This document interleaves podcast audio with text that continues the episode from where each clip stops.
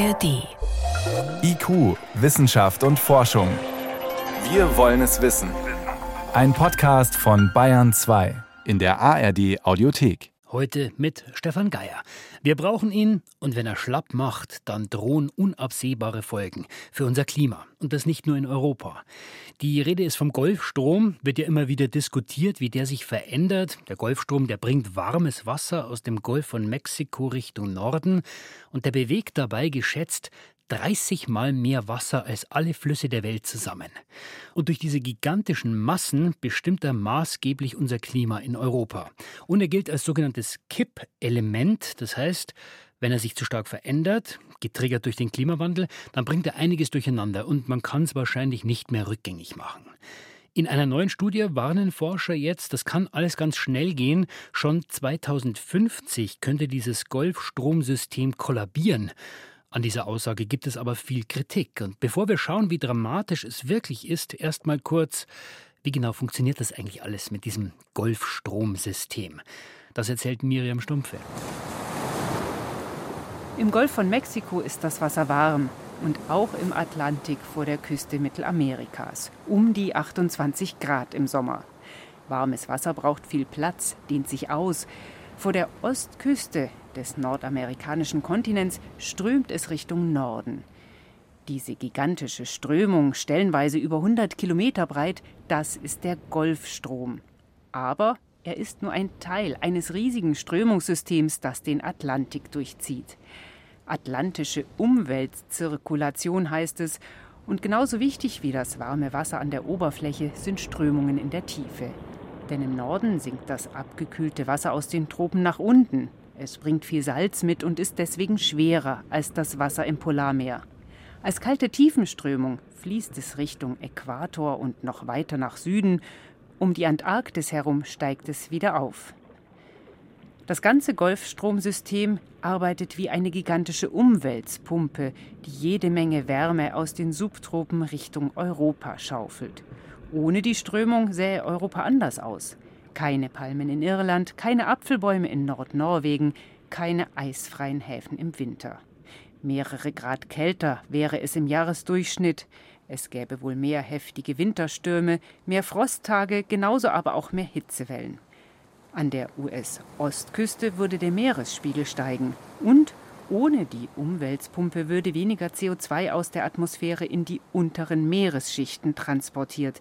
Die Ozeane könnten uns nicht mehr so gut helfen, die Klimaerwärmung zu bremsen. Das ist einiges, was wir eigentlich vermeiden wollen. Immer wieder wird ja spekuliert, wie sich das System Golfstrom verändert und jetzt veröffentlicht ein renommiertes Fachmagazin eine Studie, darin warnen Forscher, das Golfstromsystem könnte bald kollabieren, und zwar schon 2050. Solche drastischen Szenarien, die werden natürlich von der Presse gleich in knackige Schlagzeilen gepresst. Aber uns interessiert, wie dramatisch sind die Erkenntnisse wirklich? Also können wir wirklich schon sagen, dass das Golfstromsystem in weniger als 30 Jahren kippt?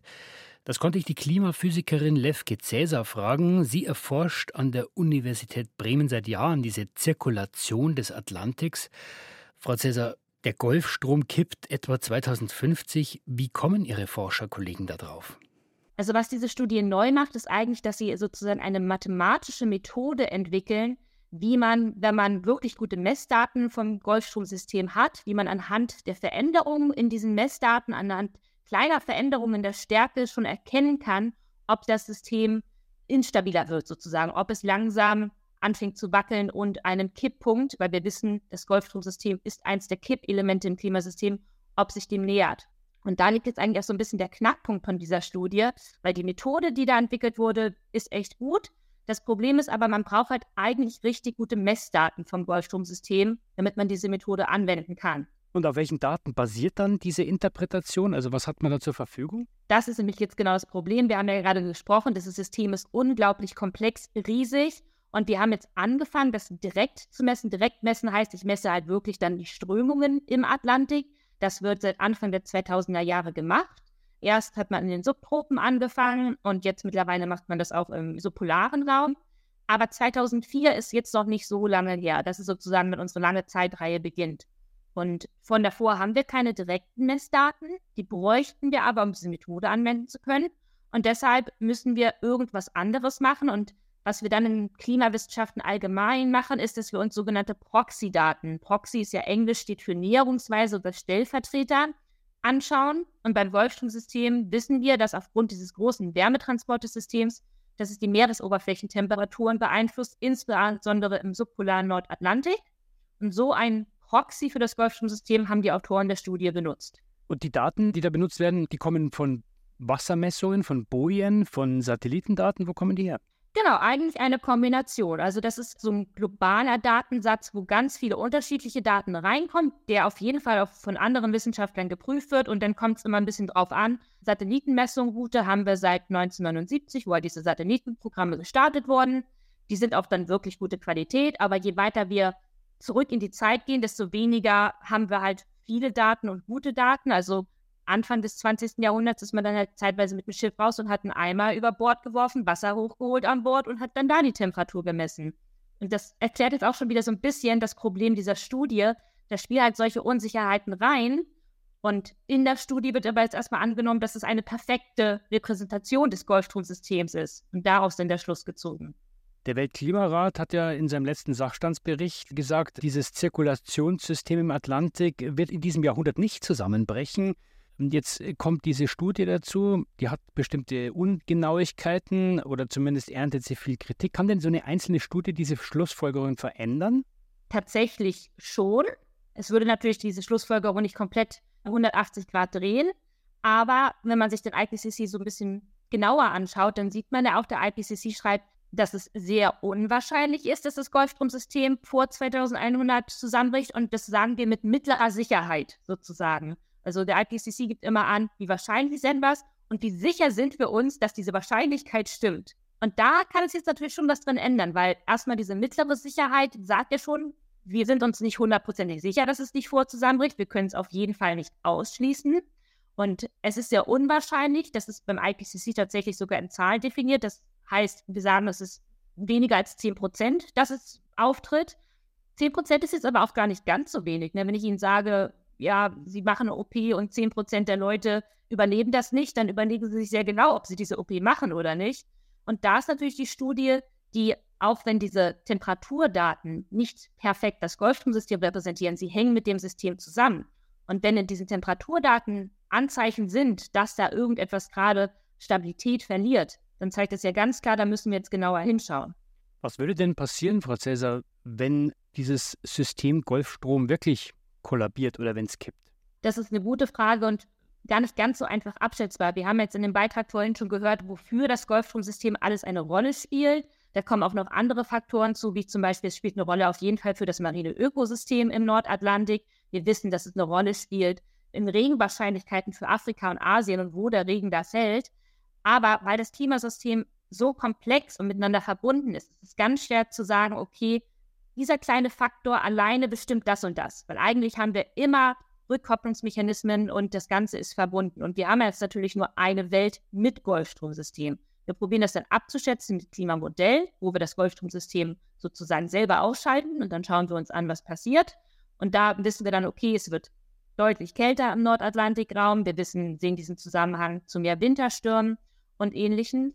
Aber jetzt ist natürlich in unserer Welt auch noch der Fall, dass wir gleichzeitig die globale Erwärmung haben, also sowieso ganz viele andere Veränderungen. Und deshalb ist es ganz schwer abzuschätzen, was genau passiert und auf welchen Zeitskalen, weil das ist vielleicht der eine Punkt, den wir trotzdem nochmal sagen sollten.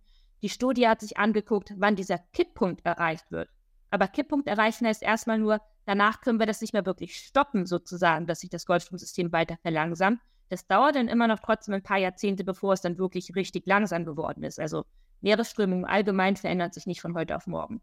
Jetzt gibt es ja viel Kritik, wir haben es jetzt aufgearbeitet, an der Interpretation dieser Daten. Trotzdem großes Interesse an diesem Thema Golfstrom. Also würden Sie sagen, diese Zeitschrift, die das veröffentlicht hat, spitzt berechtigterweise so zu, damit überhaupt noch jemand berührt wird? Weil wir hören von vielen Katastrophen. Brände in Griechenland, da fällt die Ernte aus.